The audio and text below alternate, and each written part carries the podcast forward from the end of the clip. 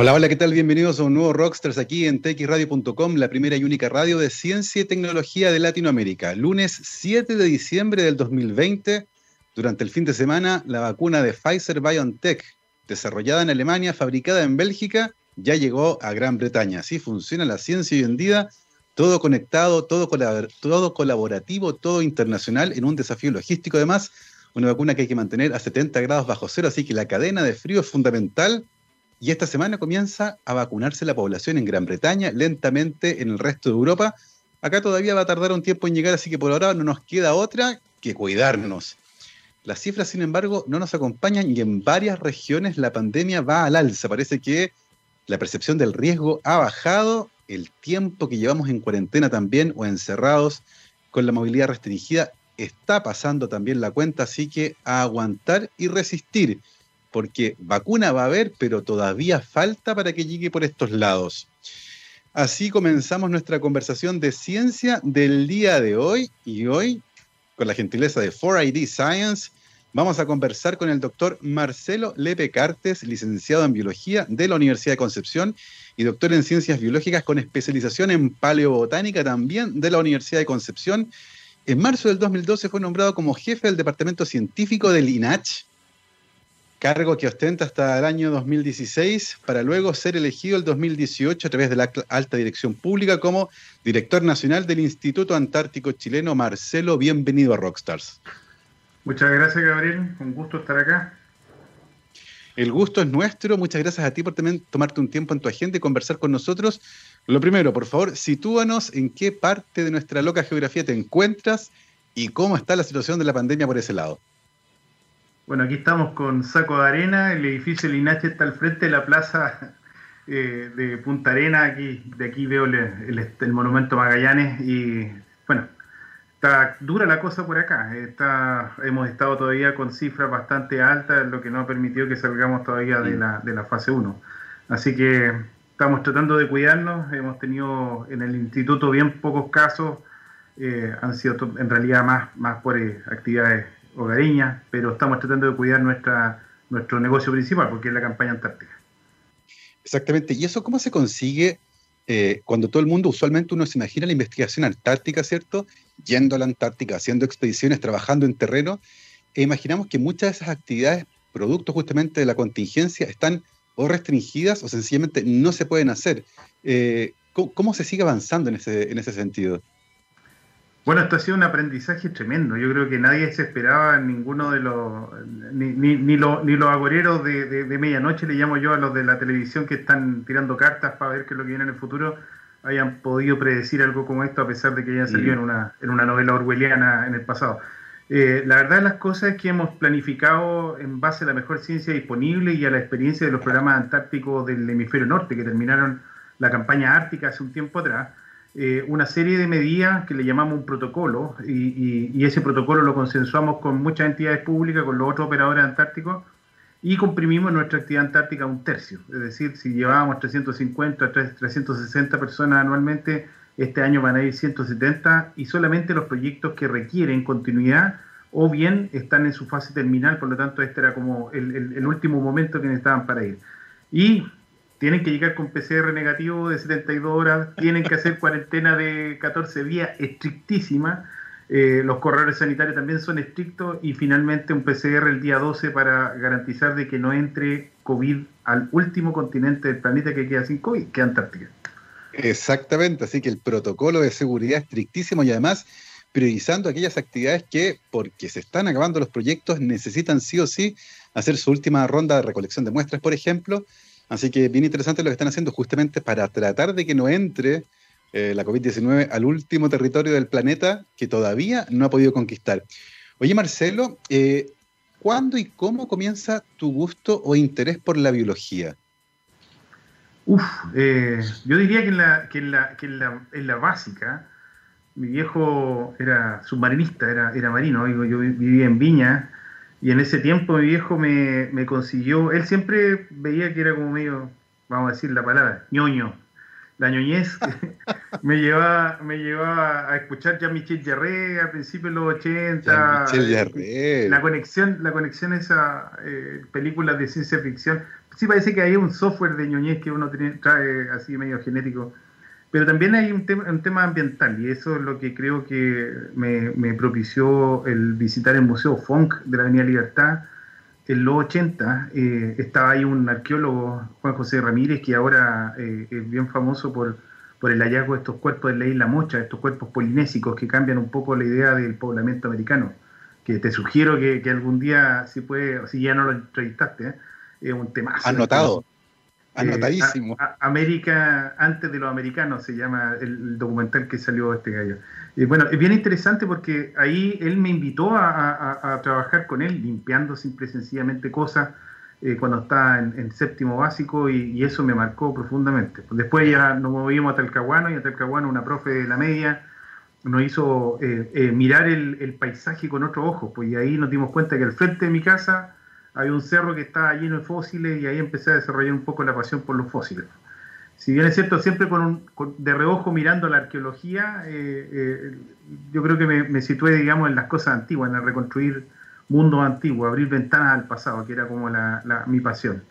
Eh, yo creo que por ahí partió la cosa. Después, bueno, la U de Conce es fuertemente naturalista y, la biología por lo menos, y, me llenó completamente la U de Conce tiene una, ventaja respecto a otras universidades, que teniendo todas las facultades juntas, te invita, digamos, a tomar ramos de otras carreras. Y ahí tuve la oportunidad de, conocer cosas de fisiología humana, eh, fisiología de la conducta, un montón de cuestiones que te va llenando eh, un acervo cultural bien interesante que como paleontólogo en el futuro después te sirve, porque paleontología es, es tan transdisciplina que es difícil encontrar una identidad. Eh, hay paleontólogos en Chile desde la geología y desde la biología y, tienen un acento bien distinto, uno más por la evolución y otro por la, más por la historia natural. Así que eso es más o menos el comienzo. Oye, qué interesante esto de las influencias tempranas, ¿cierto? Como un par de personas claves en, la vida de alguien puede marcar eh, el destino, en este caso, el interés por una área en particular. Eh, y es interesante porque además cuando uno hurguetea en las universidades chilenas, la carrera de paleontología como tal no existe, ¿no? No, aún no. Eh, y eso es algo que... Sí. Existe el magíster nomás en paleontología hoy día en la Austral, que es bien nuevo, pero, pero sí, falta. Es interesante eso porque he conversado con mucha gente que tiene, recuerda ese interés de niño o de niña, y de haber ido a buscar y haber encontrado con algo de sazón que no existía en Chile y que la llegada requiere un poco de caminos un poco laberínticos, pero eventualmente, como tú dijiste, además multidisciplinario, se puede llegar igual a través de otros caminos. Em, ¿qué, pasó en el caso tuyo con esta idea que tenías tan marcada de la antropología, eh, de la paleontología también explorando cerros, ¿cierto? ¿Qué pasa contigo cuando entras finalmente a la licenciatura en biología en la Universidad de Concepción? Que biología también es una carrera bastante amplia. Eh, por dónde siguen los intereses? ¿Madura esta idea de la paleontología? Eh, ¿Empiezas a mirar para el lado? ¿Cómo prosigue la cosa? No, me, di cuenta que, era, cuando uno encuentra un norte, es como todos los caminos conducen a Roma. yo, me podría haber ido por, por, la... Hoy día, desde la biología molecular, ve el camino nomás que ha recorrido la, Universidad de Chile, desde la biología molecular y se están acercando a la paleontología. Alexander Varga es uno de, los, mejores ejemplos. Claro. Eh, pero, pero en ese tiempo yo lo busqué a través de la ecología y, estuve trabajando varios años con un profesor memorable, Ugarte, eh, ecólogo eh, forestal, y estuvimos trabajando en, en, la ecología de Araucaria en el Valle Quinquén, ahí perdido en el, en, el, en el reino pehuenche, ¿no es cierto? Y bueno, yo creo que él, también me marcó mucho en, los temas de la aproximación paleoecológica, entender un poco cómo interaccionan estas especies vegetales que, se supone que estuvieron en la Antártica en el pasado y cómo se comportan en vivo. Porque otra cosa bien distinta es encontrar los fósiles y tratar de reconstruir la historia a través de eso, que es un poco de, detectivesco, digamos, inductivista, pero, pero es bastante mm, interesante que las herramientas nuevas están ayudando a consolidar una visión un poco más completa, o sea, a reconstruir, a darle más parte a esta máquina del tiempo que es la paleontología. Exactamente, las herramientas de genética molecular, eh, recuerdo algunos estudios bien interesantes que se han hecho, eh, Pavo puede ser, un investigador eh, austriaco, si no me equivoco, que ha hecho análisis re interesantes sobre nuestros ancestros, por ejemplo, y la mezcla que ha habido entre Neandertal y Homo sapiens en la antigüedad y el 3% del genoma, cosas sumamente interesantes que la biología molecular ha ido aportando, como decías tú, completar un poco el panorama, a ir un poco más adentro. Y en ese sentido, Marcelo, ¿en qué momento te das cuenta? Porque hay, hay una suerte de momento en el que uno cacha más o menos y dice, ¿sabes qué? Lo mío va por el lado de la vida académica, eh, por el lado de la investigación, lo que implica muchas veces, no siempre, pero muchas veces, eh, hacer un doctorado. ¿En, qué momento tú te queda esa idea más o menos clara y tienes, tienes decidido que, que va a ser ese tu camino? Yo creo que uno siempre mantiene una dualidad, el, del discurso de tus viejos que te vaya a morir del hambre. Yo creo que todos lo recibieron en algún minuto y te dicen, no, ahí, bueno, como biólogo te vaya a morir del hambre. Eh, la verdad es que yo mantuve la dualidad y estuve trabajando en, mi, seminario de licenciatura con un trabajo bien aplicado, que era irrigar eh, plantaciones de pino eucaliptus con, con efluente de celulosa para ver cómo, cómo se comportaban y, después ver las tasas de acumulación de, algunos, eh, de algunas trazas, de algunos compuestos que estaban presentes en, en los efluentes.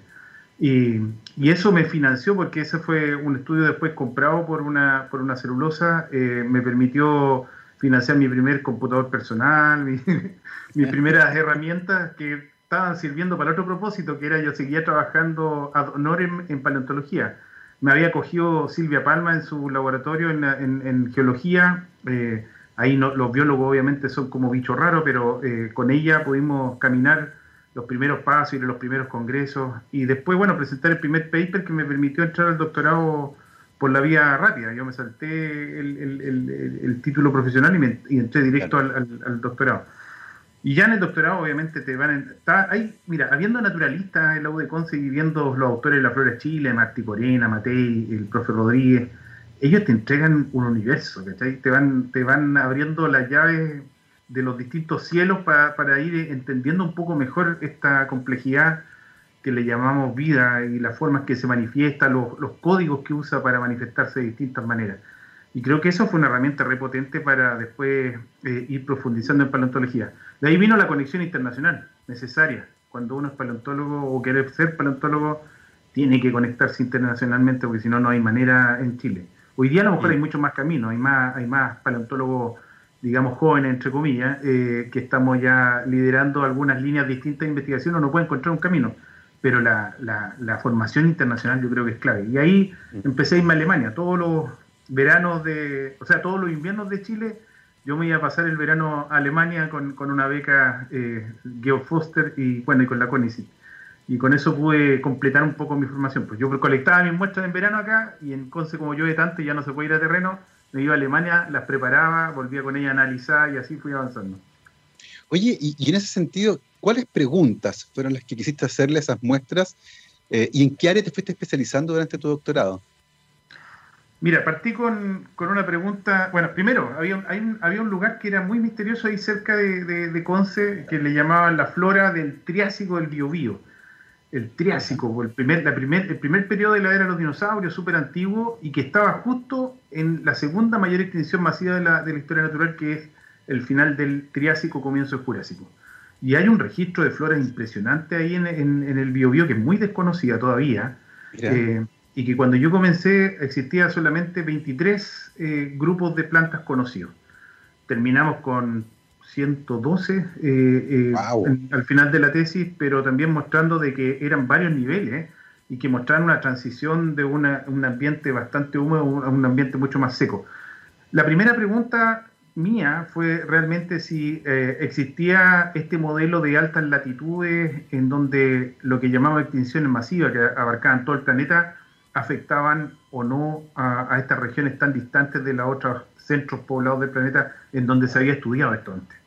Entonces partí por ahí, pero con, de nuevo, con, la segunda puerta abierta hacia el final de la era de los dinosaurios, que lo había empezado a estudiar de manera amateur en la isla Quiriquina eh, y después seguí estudiándolo en Cocholwe eh, y que me llevó finalmente a, terminar trabajando acá en el Instituto Antártico en, temas que eran el final de la era de los dinosaurios y cómo eso había condicionado la existencia de una biota particular en Chile. El Triásico desapareció como época, solo pocos linajes sobrevivieron a, esa historia natural, pero el final de la era de los dinosaurios es muy determinante con el paisaje que tenemos hoy. Claro. Es, interesante también aquello de, la paleobotánica, por ejemplo, estudiar las plantas que vivían en ciertos territorios en la antigüedad. Eh, lo que nos conecta con, eh, por ejemplo, Charles Darwin, que cuando empieza a estudiar, por ejemplo, las plantas con flores, empieza a mirar el registro fósil, le escribe una carta a un colega y le dice, para mí esto es un misterio abominable. No entiendo cómo estos organismos aparecieron de repente y en un 2x3 como que poblaron la Tierra. Eh, fueron tremendamente exitosas. ¿Cómo te relacionas tú con ese misterio abominable, teniendo en cuenta, por ejemplo, cuando partiste estudiando esa zona en particular, nos contabas que había 23 especies descritas y terminas tu tesis con más de 100? Eh, ¿Cómo fueron apareciendo y, qué cosas interesantes que no habíamos visto hasta antes de eso aparecieron producto de esos hallazgos?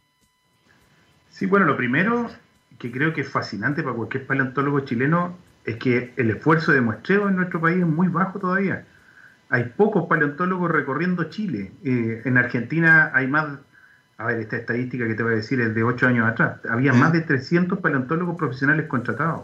En Chile tenemos un poco más de 30 con doctorado recién. Entonces, el esfuerzo de muestreo eh, eh, es muy bajo en Chile.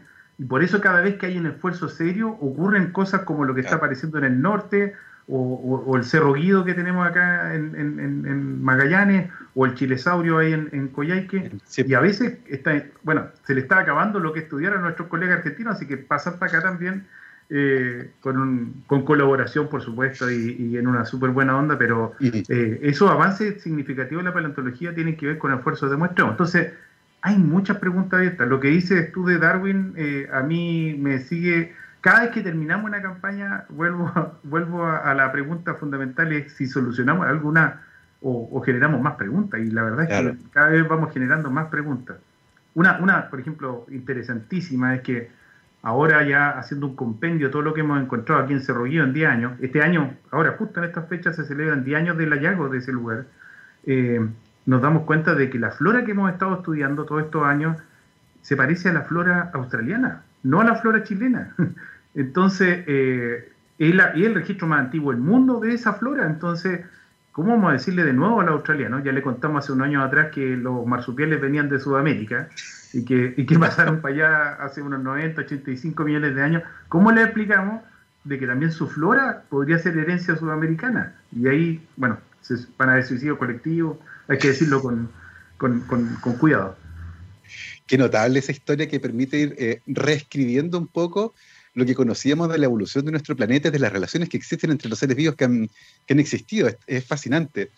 Oye, y Marcelo, cuando terminas tu, doctorado, ¿pensaste alguna vez que ibas a terminar estudiando la flora y eventualmente formando parte de un instituto que estudia la Antártica? ¿Lo tenías ya en mente, no?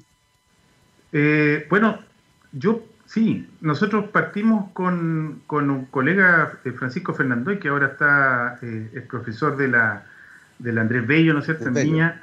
Sí, pues, con, el Pancho Fernandoy hicimos una primera campaña antártica en un proyecto de, la Silvia Palma de la UDECONCE y fuimos los dos solos a un lugar que nunca nadie había encontrado ni un fósil eh, ahí pasaron un montón de historias. Primera vez así, en una época, yo le digo la época Yuri Gagarin de la Antártica, porque obviamente los campamentos eran muy distintos. No había GPS, no teníamos teléfonos satelitales, los laptops eran un lujo eh, y, con herramientas bastante básicas dimos con un hallazgo paleontológico re importante, la primera vez que fuimos.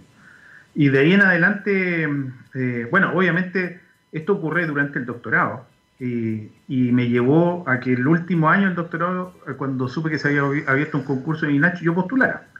Pero no dieron la respuesta nunca en el año 2004 y llega a comienzos del 2005 y, y me dice, me llama el director del INACH, me dice, oye, quedaste seleccionado, eh, te voy a ir a entrevistar a Concepción.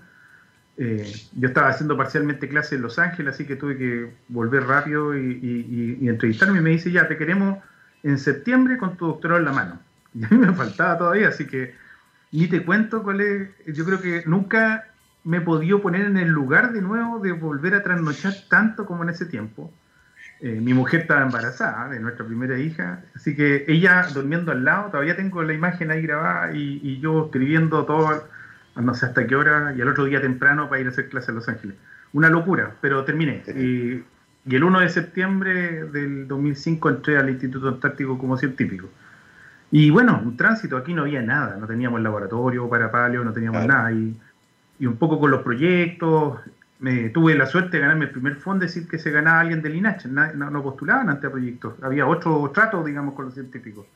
Y desde ahora en adelante hemos construido un, departamento científico bastante robusto, a mí me tocó participar en parte de eso, tenemos un laboratorio, Palio, el, eh, uno de los más australes del mundo, ¿no es cierto?, que está trabajando con preguntas de Antártica y de Patagonia, y, y bueno, después se me ocurrió esta idea de postular a alta dirección pública, que me tiene como director un poco alejado, digamos, de la, de la actividad cotidiana de la ciencia, pero bien conectado con la ciencia de todas maneras.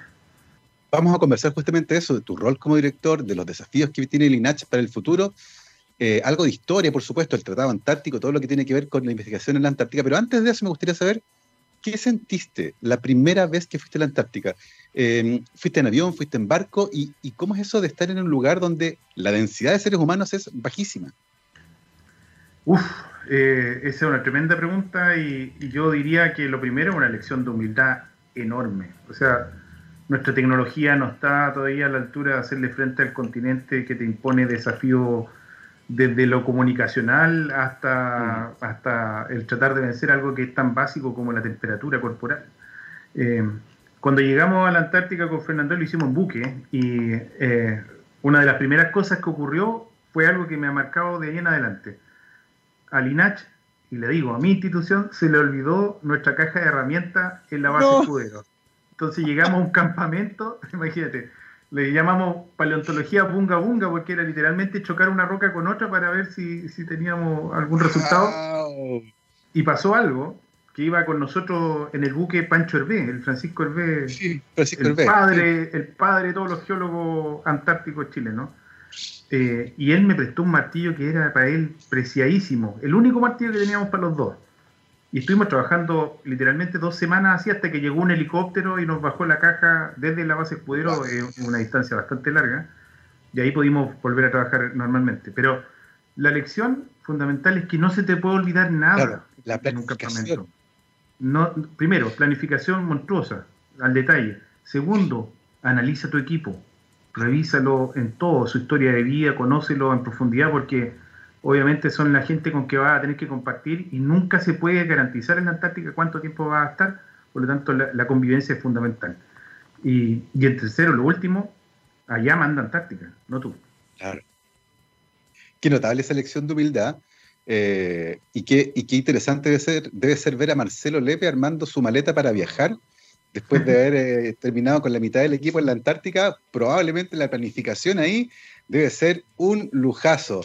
Eh, con el gentil apoyo de 4ID Science estamos conversando el día de hoy con Marcelo Lepe Cartes, licenciado en biología, doctor en ciencias biológicas de la Universidad de Concepción, se especializó en paleobotánica, tiene la Antártica en el corazón y actualmente es el director nacional del Instituto Antártico Chileno. Estamos teniendo una entretenidísima conversación.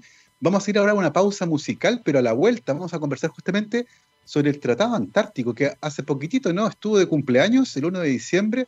Vamos a hablar sobre el INACH, la misión que tiene eh, y esta vida como director, tratando de coordinar las actividades, viendo qué cosas choras están apareciendo acá en la investigación antártica chilena. Antes de eso, yo les cuento que GMO ama tus ojos. Y por eso queremos recomendarte que uses anteojos especiales para ver el eclipse de sol del 14 de diciembre, que son los que tienen eh, esta norma ISO 12312-2 para evitar daños oculares mientras miras al sol y vives esta experiencia única.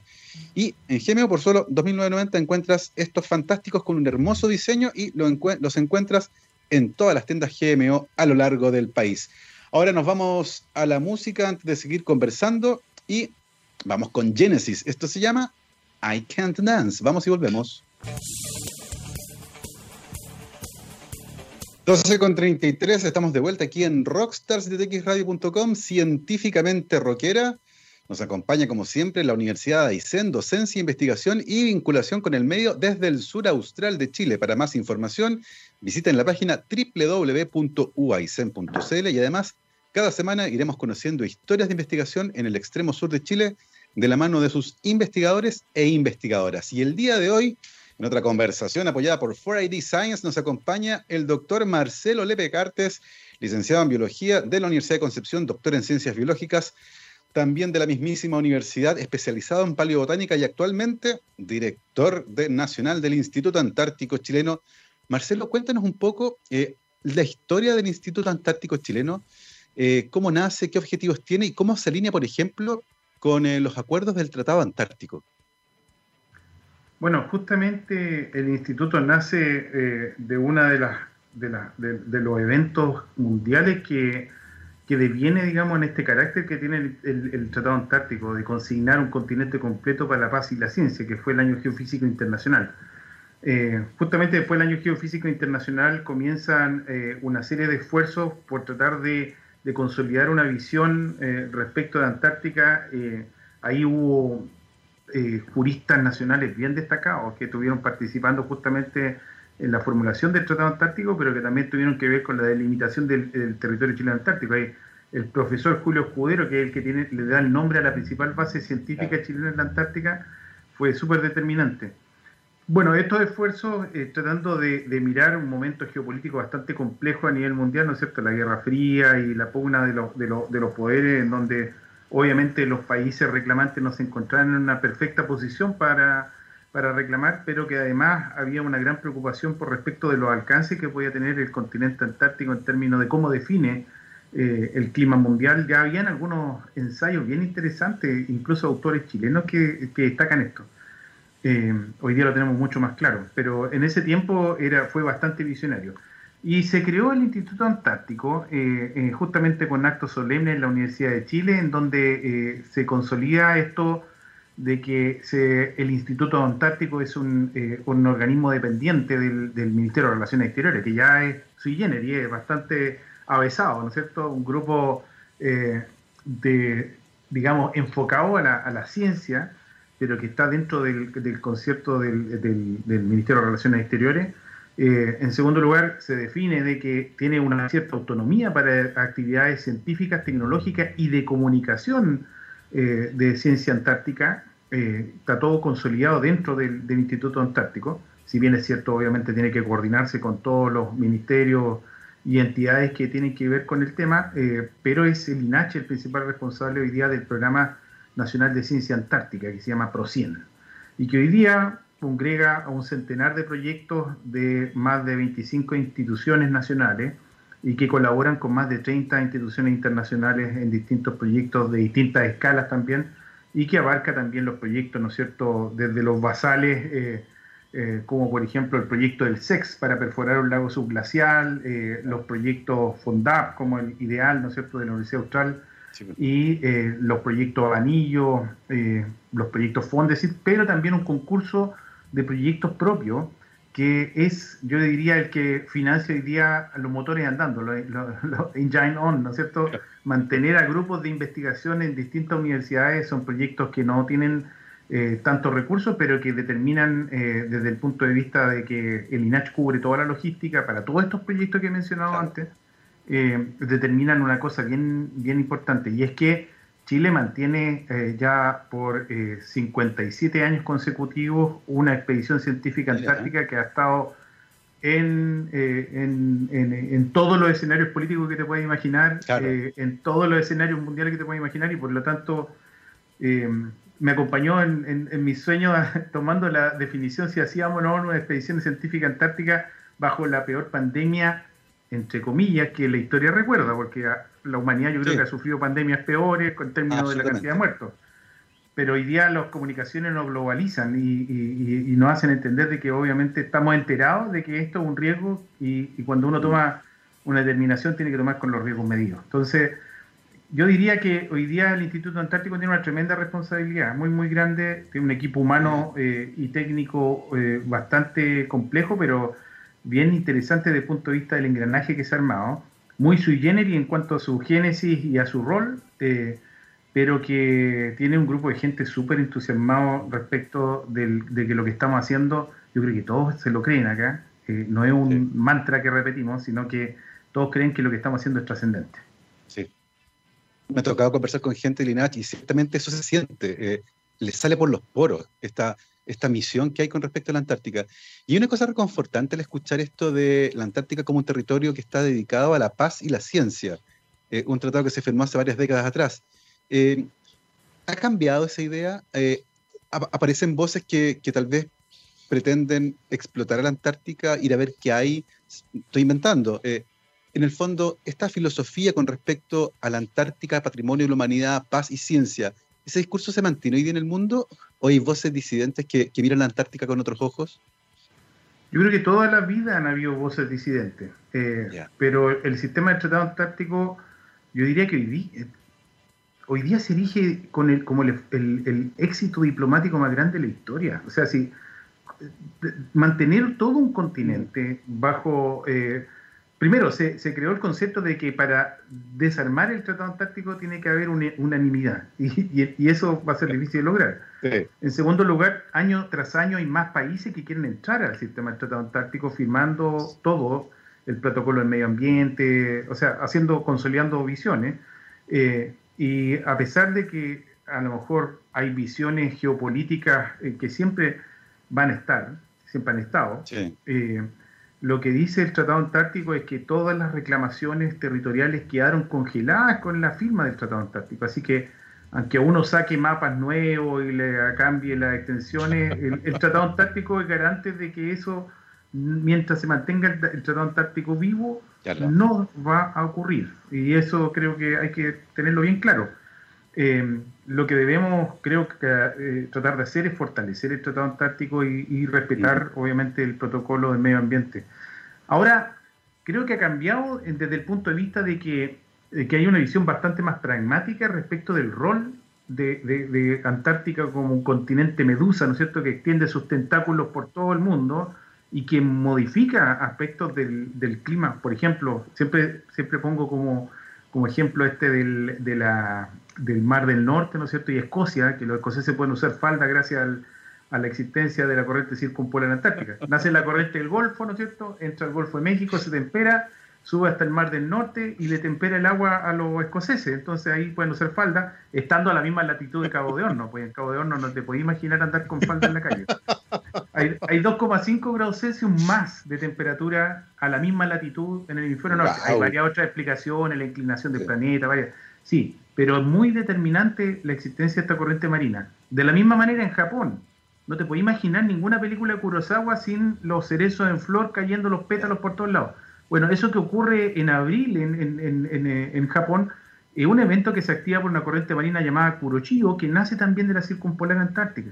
Entonces, todos esos pequeños detalles que definen nuestra cultura alrededor del planeta, de alguna u otra manera están conectados. Entonces, ¿qué queda para el país que queda más cerca de la Antártica? Eh, el que está determinado por la corriente Humboldt, que nace en la circumpolar antártica. Eh, bueno, es mandatorio que entendamos la Antártica. Si no somos capaces de entenderla, no podemos proyectar ningún futuro. Y en ese sentido, y, y considerando lo que decías tú de la medusa, ¿cierto? El impacto silencioso, tal vez inesperado, Escocia está al otro lado, ¿cierto? Que tiene la Antártica en el resto del mundo. Como barómetro del cambio climático, por ejemplo, ¿cómo está la ciencia antártica en ese sentido? Bueno, yo creo que se está alineando. Hay un, hay un gran eh, porcentaje de todos los programas antárticos nacionales que está dedicado a la comprensión del cambio climático. Mm. En el caso nuestro, eh, se ha ido orientando. Eh, por ejemplo, en los últimos 10 años ha crecido grandemente el número de proyectos que trabajan en biología molecular por razones obvias. La democratización, digamos, del acceso a, tecnologías y equipos que antes eran eh, prohibitivos eh, permite que Chile pueda hacer investigación en biología molecular sin ningún tipo de, complejo.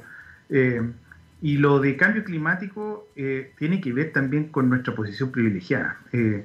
existe un fenómeno que se llama amplificación polar dice que hacia el Ártico y la Antártica, en la alta latitud, está ocurriendo la mayor expresión del cambio climático a nivel planetario. Claro, el delta de temperatura que están alcanzando los polos es mucho mayor que lo que se alcanza a nivel del Ecuador. Ya existe un gradiente desde ahí para abajo. Entonces, ¿cómo queda eso para el país que tiene la mayor extensión después de Brasil, ¿no es cierto? El largo, el país más largo del mundo, Brasil, pero en sentido noroeste-sureste Chile tiene una perfecta ubicación norte-sur y si a eso suman la península antártica, tienes el más poderoso sensor de cambio climático del planeta. Eso es lo que estamos planteándonos ahora para el segundo cuarto del siglo XXI. Convertirnos en el más poderoso sensor de cambio climático del planeta a través de un esfuerzo gubernamental y, privado como para poder densificar de sensores de cambio climático en la península antártica y en el resto de Chile que ya está conectado por fibra óptica. Qué notable eso. La extensión norte-sur de Chile sumada a la Antártica, eh, esto de poder monitorear de cerca los efectos del cambio climático y poder alertar, ¿cierto?, evidentemente al resto del planeta, porque esto es un compromiso que no solo nace en Chile, sino que tiene que tener eh, respuesta en todas partes. Eh, y en ese sentido, uno puede imaginarse además que, por su carácter, ¿cierto? Por esto el continente blanco, los pingüinos, la flora y fauna eh, súper propia, comunicacionalmente hablando hay también un impacto fuerte, ¿no? Como que pega la Antártica. Bueno, es tanto como los dinosaurios para enseñar ciencia. si hace una encuesta, yo creo que hay un mayor número de paleontólogos en, el, en, la prebásica que en cualquier otra disciplina. Claro. Eh, y bueno, Antártica también es un poderoso eh, atractante de, jóvenes científicos y eso lo vemos a través de la Feria Antártica Escolar, un esfuerzo que hemos mantenido también durante la pandemia y que muestra de que obviamente de todo Chile hay chicos que quieren saber el nivel de influencia. Pero, por ejemplo, hemos logrado con este mensaje de, ese pragmatismo que no me gusta ponerlo en exceso tampoco, soy naturalista, me gusta también la parte romántica de la ciencia, pero, por ejemplo, la definición del desierto Atacama, Hace años atrás me tocó ir a presentar la marcha de los pingüinos ahí en la plaza de, San Pedro, en una exhibición nocturna en la plaza, que fue increíble, una de las experiencias más locas que he vivido, pero que muestra eh, algo que es muy notable. El desierto de Atacama se genera coetáneamente con, el, con el, los Dry Valley en la Antártica. Son los dos desiertos más longevos del, del mundo y se generan por una razón similar, la formación de la corriente circumpolar antártica que enfría Antártica y evita que precipite, pero también enfría la costa chilena en la surgencia que ocurre en el norte de Chile, y por lo tanto evita la formación de estas nubes que precipitaban. Entonces de 30 milímetros cayó a 30 milímetros y después la elevación de los Andes termina de cortar todas las precipitaciones en Atacama y lo convierte en el desierto más seco del mundo. Hay una historia común, hay unas respuestas biotecnológicas comunes. Tú encontrás organismos antárticos y atacameños que tienen una respuesta ecofisiológica similar ante el mismo eh, estrés que estrés hídrico, ¿no es cierto? Allá el agua está congelada, acá no hay agua. Eh, entonces, todas esas cosas nos están conectando. Lo, que te decía, por ejemplo, esta de la determinación del clima del mundo, en Chile tiene una expresión bastante concreta. El 2015, cuando se registró esa, esos 17,5 grados Celsius en la base Esperanza de Argentina, eh, el 15 de marzo del 2015, eh, cuatro, años de, más, cuatro días más tarde, ocurrieron los aluviones del norte de Chile. ¿Te acuerdas lo de, lo de Copiapó, Valle, ¿no es cierto? Bueno, murieron nueve personas, centenares de millones de dólares en pérdidas, todavía no sabemos cuánto más por los relaves que contaminaron los cursos de agua. Eh, bueno, eso ocurrió y recién a finales del 2019, principios del 2020, lograron, Chile logró publicar artículos en colaboración internacional que demuestran que los dos eventos estaban conectados. Y lo que acaba de ocurrir eh, ¿Te acuerdas ahora, al comienzo del invierno, se instaló un anticiclón en la Antártica que mantuvo los cielos despejados durante literalmente 20 días, con temperatura inusualmente alta? Tuvimos un verano muy, muy cálido en la Antártica. Eh, me acuerdo que un video que grabé con mi teléfono en un glaciar se hizo re famoso, se hizo viral, eh, porque corrían literalmente ríos de, agua viva, como le gustaría decir a algunos, desde los glaciares antárticos. Eso desplazó el cinturón de, tormenta que impacta habitualmente el sur de Chile hacia la zona central. Y por, por, un rato mucha gente pensó de que se estaba acabando la mega sequía de 10 años. Y no, fue un efecto antártico. Entonces, ese es el nivel de influencia que vivía Antártica. Estamos recién entendiéndolo, recién empezando a entenderlo. Oye, qué, notable eso eh, y qué importante, y mayor relevancia toma todavía, ¿cierto? Poder entender bien esos fenómenos porque sirven ciertamente para entender lo que va a ocurrir en otras partes del mundo. Y al mismo tiempo, la Antártica como continente tiene una historia geológica eh, maravillosa. Y uno está acostumbrado a la Antártica blanca, ¿cierto? Y no tanto a la Antártica verde. Eh, cuéntenos un poco acerca de eso, de la, historia de la Antártica verde. Sí, bueno, la Antártica Verde, hemos sacado un cálculo bien, eh, yo me tengo que ser responsable del cálculo. 70% de la historia natural, la Antártica fue verde. Esta condición blanca monolítica, fría, eh, carente de vida, entre comillas, eh, en realidad es una condición relativamente nueva. los bosques, los últimos bosques de la Antártica desaparecen entre 9 y 13 millones de años atrás, que no es tanto tiempo en términos de la escala natural, ¿no es cierto? y los últimos bosques que desaparecieron de la Antártica eran notofagos, eran parientes de los ñirres, coihues, lenga, roble, ruile. Entonces, bueno, primero, nos conecta con un paisaje que es bastante más parecido al sur de Cabo de Hornos, ¿no es cierto? A la, a la, isla de Hornos que a lo que tiene hoy día Antártica, eh, pero con un pasado que estuvo, rondó entre lo subtropical a tropical, con dinosaurios, con mamíferos, con una tremenda biota, y conectada con Sudamérica y con Oceanía, eh, con estas eh, conexiones esporádicas que implicaron movimientos de gran cantidad de fauna y flora. Pero hoy día yo podría decir, hay una afirmación que es bien provocadora. Si uno quiere ver la historia natural de Antártica y cómo evolucionó, vaya a la región de los lagos o de los ríos, eh, vaya a un parque nacional y desde un lago miren cómo van las estructuras de la vegetación. Abajo se van a encontrar con los raulíes, ¿no es cierto? Eh, árboles de hoja ancha, y en la medida que van subiendo la altitud van a ir encontrando franjas de vegetación y en algún minuto van a llegar con el límite de crecimiento arbóreo, una, una, una, especie de estepa, ¿no es cierto? Y finalmente con los hielos eternos. Esa es la historia natural de Antártica. Subiendo la cordillera de los Andes, tú vas a encontrar la historia de Antártica. Oye, y, en ese sentido, la posición del continente, ciertamente en el polo, eh, condiciona el clima, menos irradiación solar, es más frío y todo. ¿Cuándo se estaciona finalmente esa, placa de tierra, ¿cierto?, que conocemos como Antártica, ¿Cuándo se estaciona en esa zona, en el polo sur, lo que le confiere también este carácter de continente frío que imaginamos también tuvo un impacto en el tipo de vida que había ahí. Sí, bueno, la posición polar la tiene hace más de 250 millones de años.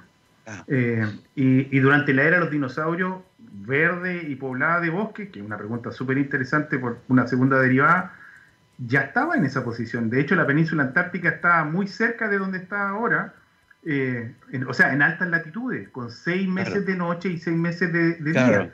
Entonces hay que imaginarse a las plantas y animales, los dinosaurios en la noche, seis meses en la noche. ¿Eran de sangre fría entonces? Entonces te salta el la pregunta, respóndeme eso. Claro. O sea, el criolofosaurus corriendo ahí emplumado entre medio de, de la nieve antártica, porque nevaba por, probablemente en, invierno, y tenemos evidencias que, geológicas que lo demuestran. Entonces, claro, hay una, toda una revolución de entender Antártica de una manera bastante diferente a la que se entiende en la actualidad, eh, desde la ciencia, por supuesto, y no desde la superstición, como hay otros que, todavía siguen viendo eh, bosques debajo del hielo, o como dijo el almirante Bierda hace un montón de años.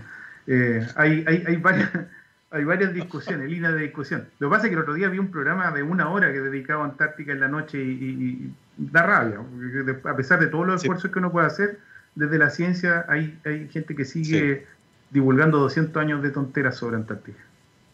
Es lamentable y por eso es importante también espacios como este, donde uno puede conversar de los esfuerzos que se están haciendo en materia de investigación y qué mejor que hacerlo con el director del INACH, ¿cierto? En ese sentido, Marcelo, ¿cuáles son los grandes desafíos que enfrenta el INACH en el futuro? particularmente teniendo en cuenta no solo los desafíos del cambio climático, sino que cómo va cambiando la ciencia cada vez más colaborativa interdisciplinaria. Tú nos contabas que cada vez hay más investigadores que quieren ir a la Antártica a buscar muestras, a hacer eh, observaciones. Eh, ¿Cómo visualizas tú el futuro de la investigación antártica desde el INACH? Bueno, primero estamos tratando de, mejorar la infraestructura. Nuestra infraestructura todavía sigue siendo del siglo XX, eh, las bases de 25 a 30 años de antigüedad, laboratorios con esas mismas condiciones y el, el primer desafío grande es mejorar las bases para hacerla, en primer lugar, ambientalmente blanda, es decir, están, estando en un lugar donde obviamente el respeto de todas las normas ambientales es fundamental. Eh, en segundo lugar, estamos explorando eh, toda la revolución del hidrógeno verde como uno de los mecanismos para eh, convertir también a las bases con huella de carbono cero. en tercer lugar, nos estamos proyectando más al sur, porque obviamente el ecotono entre el clima de Antártica profunda y el de peninsular está ocurriendo ahora dentro del Círculo Polar, en Bahía Margarita, y, necesitamos movernos para investigar allá. El 80% de las investigaciones antárticas chilenas se han concentrado en el norte de la península y en la isla Shetland. Entonces, las preguntas fundamentales se están moviendo más al sur y tenemos que ser capaces de llegar allá. Hay en construcción un rompehielo que debería estar en 2024 ya operando y que nos debería permitir llegar más al sur. Pero yo creo que lo más importante es entender de que esta información científica que está generando Antártica tiene que estar eh, traducida de una manera tal que permita a los tomadores de decisiones entender la trascendencia de, la información. esto de tener un gradiente latitudinal en tiempo real, entregando información a un centro de Big Data que pueda procesarla, no sirve de nada si esa información no es capaz de servir para los tomadores de decisiones, de imaginar el futuro. Ahora que estamos discutiendo o vamos a discutir una nueva constitución, yo creo que es fundamental entender de qué manera la ciencia se articula ahí eh, y cómo nos ayuda a imaginar cómo hacer el Chile del futuro, tiene que ser con eh, Antártica dentro del discurso. Eh, yo creo que hay, varios desafíos desde el punto de vista. Lo técnico que te decía yo es mejorar justamente en infraestructura, en capacidad de movilizarnos a la Antártica. En segundo lugar, cómo disminuimos nuestra huella en la Antártica. estamos, hemos cambiado toda la ropa que usa el INACH en, literalmente en tres años. ya no usamos talato en la ropa. Eh, estamos disminuyendo el velcro en un 80% para no transportar semillas y diáspora a la Antártica. El tema de la alien species, especie alienígena, pero no de extraterrestres, sino que desde los otros continentes están llegando a la Antártica, que son los únicos aliens que he visto en la Antártica, sí. Eh, y eso tiene que disminuir y tiene que llevar a un comportamiento, lavarse los zapatos con pediluvio. Ahora lo aprendimos a usar los pediluvios, así que ahora nos vamos a seguir incorporando en toda la operaciones. Entonces hay, que, hay un conjunto de medidas, pero también están más presentes los foros del Tratado Antártico, implica eh, tener también un nivel de decisión mayor en respecto del futuro de Antártica. Y ahí yo creo que hay una conciencia bastante amplia en nuestros investigadores. Está el Comité Nacional de Investigaciones Antárticas, ¿no es cierto? El CNIA, que, que tiene los investigadores que más publican en los últimos cinco años en ciencia. Ahí está el Raúl Cordero, Marieli Cuba, hay un montón de investigadores. Está el, Pancho Fernandoy también. Eh, y ellos son referentes hoy día de opinión respecto de, la, de distintas disciplinas científicas y, creo que es súper importante que tengan más eco, mm. eh, a pesar de que el tema antártico ha estado más presente en los medios que nunca, yo diría, con estos pulsos de temperatura. Bueno, el mismo COVID ha hecho que, eh, y lamentablemente por noticias como el accidente del C-130, pero eh, nos muestra que no es fácil, no sigue siendo fácil operar en el continente antártico y hay que tomar buenas decisiones. Y, en ese sentido, ¿cómo uno logra que estas, estas medidas, tú lo decías, estamos tratando de disminuir el velcro para no transportar semillas desde el continente a la Antártica? ¿Cómo, ¿Cómo uno puede salvaguardar que esas condiciones, por ejemplo, las cumple también el turismo? Eh, cada vez más personas se embarcan en viajes turísticos a la Antártica, algunos incluso desembarcan en algunas partes. Eh, ¿cómo, está esa relación con el mundo del turismo? Mira, el turismo federado eh, ha sido bastante responsable. Ahí hay una organización que se llama la IAATO, con doble A. Eh, IATO, de hecho, eh, ha implementado estas medidas que te estoy mencionando antes que incluso algunos programas antárticos nacionales. Eh, y tratan de hacer un turismo bastante responsable cuidando el negocio. Si el problema no son ellos, el problema, probablemente el problema son el, turismo no federado, que obviamente no obedece a los cánones y puede llegar hoy día con autonomía desde cualquier lugar del mundo, o en un yate particular, a la Antártica. Y bueno, ya, hemos sabido de los pequeños accidentes que han ocurrido en la Antártica que no son tan pequeños y tienen consecuencias de décadas. Entonces, eh, claro, hay, un, hay, un, hay una gran labor ahí respecto del sistema del Tratado Antártico, cómo regula el turismo en el futuro, pero yo diría que existe en los que están federados una autorregulación bastante fuerte. Es bueno escucharlo. Eh, y finalmente, Marcelo, eh, ha nacido en Chile recientemente una nueva institucionalidad para la ciencia, el Ministerio de Ciencia, Tecnología, Conocimiento e Innovación. Eh, tú nos decías que INACH depende del Ministerio de Relaciones Exteriores. Eh, ¿cómo, ¿cómo, se alinea eso con la, creación del ministerio? ¿Cómo conversan? ¿Se incorporan? ¿Quedan, quedan en el Ministerio de Relaciones Exteriores? ¿Cómo, cómo va esa relación ahí? No, el INACH eh, sigue perteneciendo al Ministerio de Relaciones Exteriores, es parte de las líneas estratégicas del Ministerio. la ciencia que hacemos en la Antártica no es solamente ciencia por el bien, ¿no es cierto?, común de, la, de desarrollar ciencia antártica, sino que también tiene una connotación política, eh, pero estamos coordinados desde bien al principio eh, con, eh, con el Ministerio de Relaciones, perdón, perdón, con el Ministerio de Ciencia, Tecnología e Innovación. hemos estado trabajando juntos para la COP25, hemos estado trabajando en distintos comités y hemos tenido la suerte de, de, seguir contando con, una, con un número bien importante de proyectos científicos financiados desde, desde la NID que siguen realizándose en Antártica donde INACH como contraparte coloca el soporte logístico para todas estas expediciones. Así que yo creo que solamente puede haber una relación virtuosa eh, y, mm. creo que la posibilidad de generar sinergias para el futuro es, muy grande. Exactamente, el rol que tienen ahí, facilitando la investigación científica, eh, coordinando las misiones, coordinando el estado de las bases, ¿cierto? Es fundamental para muchas otras investigaciones, no solo de Chile, sino de otros países que también eh, tienen aspiraciones de poder realizar investigación científica en la Antártica. Son las 12 con 59 minutos y cuando la conversación es entretenida, el tiempo pasa volando. Y así nos ocurrió el día de hoy hablando de la Antártica, la ciencia antártica, con el doctor Marcelo Lepe Cartes, licenciado en Biología de la Universidad de Concepción, doctor en Ciencias Biológicas, especializado en paleobotánica y desde el 2018 director nacional del Instituto Antártico Chileno. Lo hemos tenido el día de hoy aquí en Rockstars de txradio.com gracias a 4ID Science. Marcelo, te queremos dar las gracias por haberte tomado un minuto de tu agenda y haber conversado con nosotros. No, muchas gracias y bueno, aplaudo la gran labor que están haciendo, Gabriel, en, divulgar la ciencia y darle espacio justamente eh, a distintos científicos en, tu programa. Gracias. A eso nos dedicamos, eso es lo que amamos, lo que nos mueve con pasión, visibilizar nuestra fantástica ciencia. Nosotros nos vamos, gracias Gabriel también por los botones ahí, como siempre con nuestro especial All You Need Is Rock, el día de hoy con Aerosmith. Oh, por Dios, qué recuerdos de la universidad. Comenzamos con Mama King. Hasta mañana, que estén muy bien. Chao, chao.